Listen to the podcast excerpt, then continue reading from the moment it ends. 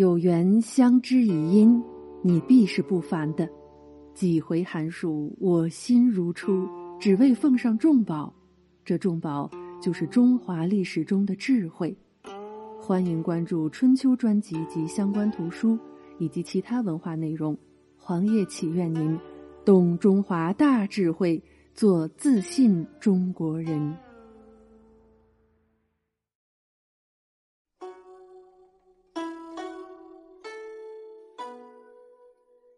对剑贴花黄，每天听点《资治通鉴》第二十二集《汉纪十四汉武思子》这一卷是公元前九十八年到公元前八十七年这十二年间的事儿。本卷的重头戏啊是父子关系，就是汉武帝刘彻和他的大儿子立太子刘据之间的那段历史公案。这段故事实在是太有玄机了，在这里呢，我要给大家好好讲讲。可以说呀。太子刘据自杀身亡，是汉武帝一辈子最后悔的事儿。父子关系呢，是人伦关系中最复杂的之一了。简言之，就是很难搞，尤其是帝王家的父子关系。不过呢，对于家大业大的，也有一定的借鉴意义。没什么家业的呢，您就当听个乐子好了。对于帝王家来说，父子之间，儿子不仅仅是儿子，还是国家的接班人候选。尤其作为太子培养的那位，俗话说呀，一山不容二虎，其实一国也不能容二君。但是接班人呢，又是必须要培养的，培养的不好就不能堪当大任，培养的好，那不就是另一个君王了吗？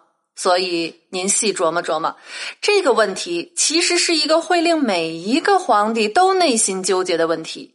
结果呢？历史上呀，百分之九十的皇帝是折腾来折腾去，到最后确定接班人的时候都草草了事，甚至很多时候还被把控在别人手里。那么往小了说，一切的父子关系都会或多或少的有这个问题存在。父亲呢，往往不希望儿子十分听话，太听话了，总感觉以后混社会的时候没出息。但是呢，父亲也不想儿子特别不听话，因为那叫忤逆。所以啊，帝王家的父子关系无非就是这种矛盾效果的极端放大、戏剧化展示。就像我们这期要讲的立太子巫蛊之祸，数十万生命都被牵扯进来了，但是很多人还看不懂这背后的逻辑。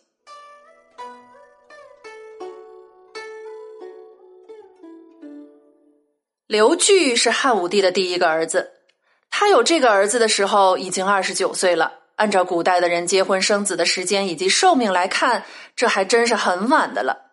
没准汉武帝都几乎快要怀疑自己是不是生不出儿子呢。所以啊，终于得到了这个儿子之后，他是喜出望外，特别宝贝的，还特意让东方朔给写了一篇赋来以示庆祝，并且还给婚育神修了一个神庙。那一年后呢，就顺便把刘据的妈妈卫子夫立为皇后了。这样，刘据就成为了名正言顺的嫡长子。七岁的时候，更被立为太子。刘彻对这个儿子寄予厚望，先后从群臣中选出最有才学和名望的人给太子当老师。还有一个特别关键的举措，那就是在太子成年行冠礼的时候，刘彻送给了他一个特别的礼物，就是博望院。送给太子呢，专门让太子用来广结宾客的这个行为啊，正是汉武帝培养接班人的宏伟计划的一部分。为了这个帝国重要的计划，他压抑了自己对太子广收门客的内心本能抵制。您要知道，太子广收门客信徒，那实际上就是在组建自己的班子和势力。对于一个君王而言，这当然是内心所不能容忍的。但是汉武帝为了帝国的前途着想，理智的选择让太子逐渐拥有自己的班子和人马，让他更好的做一个储君。汉武帝能做到这一点非常不容易。您想，在您的企业中，如果选好了一个接班人，您会让他单独拥有自己的一派势力，并且不断壮大吗？应该很少有像汉武帝这样处心积虑安排的吧。司马光在评价立太子时说：“因为立太子广结门客，从其所好，正直难亲，产于地和，所以呢，导致最后不得善终。这实在是胡说八道，不嫌浪费笔墨。另外还有就是，人们只看到汉武帝说刘据这个儿子不像他，然后就以为汉武帝不喜欢刘据。这个认知实在是有些片面了。汉武帝呢，对他的这个接班人的看法是矛盾的。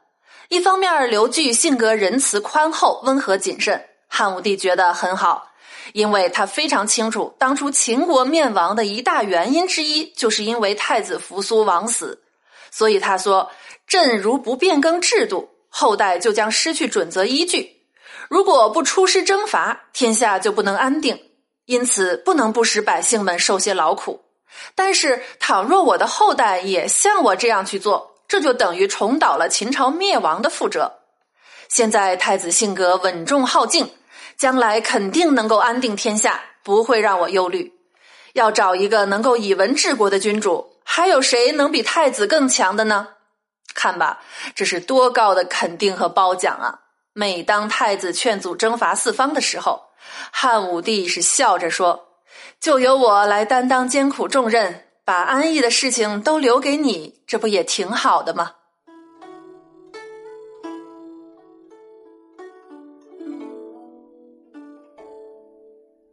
汉武帝对刘据的欣赏可不只是口头说说而已哦，他晚年每次出巡都把国家大事交给太子刘据处理，并且非常放心，基本不过问。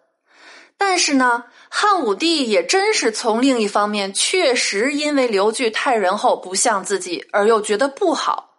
大家看，这个汉武帝刘彻的理智与情感是多么的矛盾。理智与情感的冲突，真是人类的千古难题呀！简·奥斯汀还专门以此为题写了本书。不过，普通人的这种矛盾，也就体现在小情小爱、小生意啊之类的。可是呢，作为一国之君。汉武帝刘彻的内心矛盾都外化到国家层面的时候，麻烦可就大了。正是因为他对太子的矛盾心理，让他最终做出了无可挽回的追悔终生的事情。首先，汉武帝因为表露出了因为太子不像自己而感到不悦的情绪，使得太子一派的敌对势力认为会有机可乘。而这些敌对势力呢，主要分为两类。一类是丞相刘屈毛这类打算拥护其他皇子为太子的，另一类呢就是江充之流与太子刘据有矛盾的大臣。这两伙人啊，在后来打击刘据的过程中起到了关键的作用。其次呢，就是汉武帝自己了，他天天想着太子不像自己，想着想着就不能忍了，他要把自己的这个儿子训练的跟自己一样，于是他就精心设计了一个局。但是最终擦枪走火玩线了，他要搞事情，搞出大事情，逼太子像自己，像一个猛人，一个血性的汉子。江冲就是在这个背景下被推了出来。太子刘据的母家是基本就是靠卫子夫的姐弟，弟弟呢就是那个有名的大司马大将军卫青，姐姐呢嫁给了丞相公孙贺，所以卫家和公孙家就是太子最有力的支持者。江冲先拿这两个家族开刀，一步一步的引出了最后的巫蛊之祸。他构陷公孙贺父子，说公孙贺的儿子，也就是刘据的表弟，跟公主私通，并且用巫蛊诅咒天子。于是公孙贺父子就死在狱中了。没过俩月，还有两位公主，卫青的儿子，还有卫长公主的儿子都被处死。这样，太子刘据在朝堂之上再无外家相护。这件事儿啊，在后来追查清算江充的时候，发现这一系列的罪证大多并没有被证实，尤其是用巫蛊诅咒天子这类的罪名，更是子虚乌有。经过这么一番家族被严酷的打击，在皇后卫子夫的心里，对江充是恨，对丈夫汉武帝是怨，并且她用这种思想深深的影响了自己的儿子刘据。他作为母亲的角色，在立太子刘据的悲剧中，其实起到了至关重要的作用。而江充这边呢，江充实际就是个亡命徒，一次次的铤而走险。他最拿手的事儿就是整治权贵，除了这个，其实不会别的。因为这一次对魏家和公孙家的打击，也就算彻底跟太子刘据结下了梁子。他内心当然恐惧，如果刘据真的成为了皇帝，那他江充。还能有好日子过吗？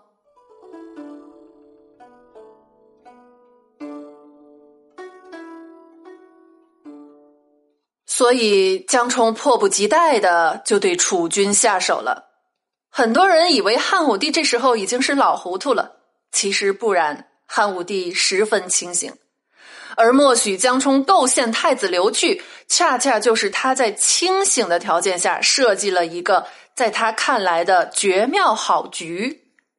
讲到这儿，您可能以为汉武帝想换掉太子，当然不是。汉武帝这时候已经六十六岁了。想当初，刘邦当年活了六十二岁，文帝和景帝都是没有活过五十岁。汉武帝这时候已经是十分高龄了，随时都可能死掉。他怎么会在这个时候换掉自己苦心培养多年的太子？有人要说了，汉武帝因为太子不像自己，所以想改立像自己的儿子。可问题是，那时候他的那些儿子就没有真像他的呀，连他最喜欢的钩弋夫人的小孩那会儿才两岁，能看出啥呢？这里有一个证据：汉朝啊，严幼秦制，任命的多是严苛残酷的酷吏。汉武帝也是如此，而太子刘据虽然性格宽厚，却也有固执己见的一面，经常将一些他认为处罚过重的事儿进行平反。刘据这样做呢，很得人心，但是法家那一派心里就老大不高兴了。这时候，刘据的妈妈卫子夫担心长此以往会发生不好的事情，他就经常劝自己的儿子呀，应该顺从阿爹的意思，不要擅自宽赦那些罪人。但是。倒是他的阿爹汉武帝呢，听说此事之后，反而是非常赞赏太子的做法，对皇后卫子夫的说法是不以为然。所以你们看，汉武帝对这个儿子是持着非常肯定的态度的。那么，到底为什么汉武帝要默许江充构陷太子呢？这个局的真正目的到底是什么呢？答案恐怕是你从未想到过的，那就是。垂垂老矣的汉武帝希望太子刘据杀了江充，拿出未来皇帝的气魄，让他能够放心的把这个国家交给这个接班人。前面说到过，一国不能容二君。我们在父子双雄那一集里讲过，赵惠文王把爸爸赵武灵王饿死的事情，而且这俩还都是历史上的英明雄主。到了有直接矛盾的时候，尚且如此，所以。汉武帝又要让儿子展现出雄主的气魄，又不能让他攻击的目标是自己，所以这才推出了江充这么个小人，让刘据来杀。当江充用巫蛊陷害太子时，太子不能自明，愤而起兵抓住江充杀掉，还烧死了巫师。这个行为其实正是汉武帝所希望看到的，所以他说。太子肯定是害怕了，又愤恨江充等人，所以发生这样的变故。您听，汉武帝对这一切根本就是了然于心，所以他就派使臣去召见太子，打算安抚一下。各位，事情如果到这里就结束了，该有多好呀！可是人们几时在历史中见过真正的大团圆呢？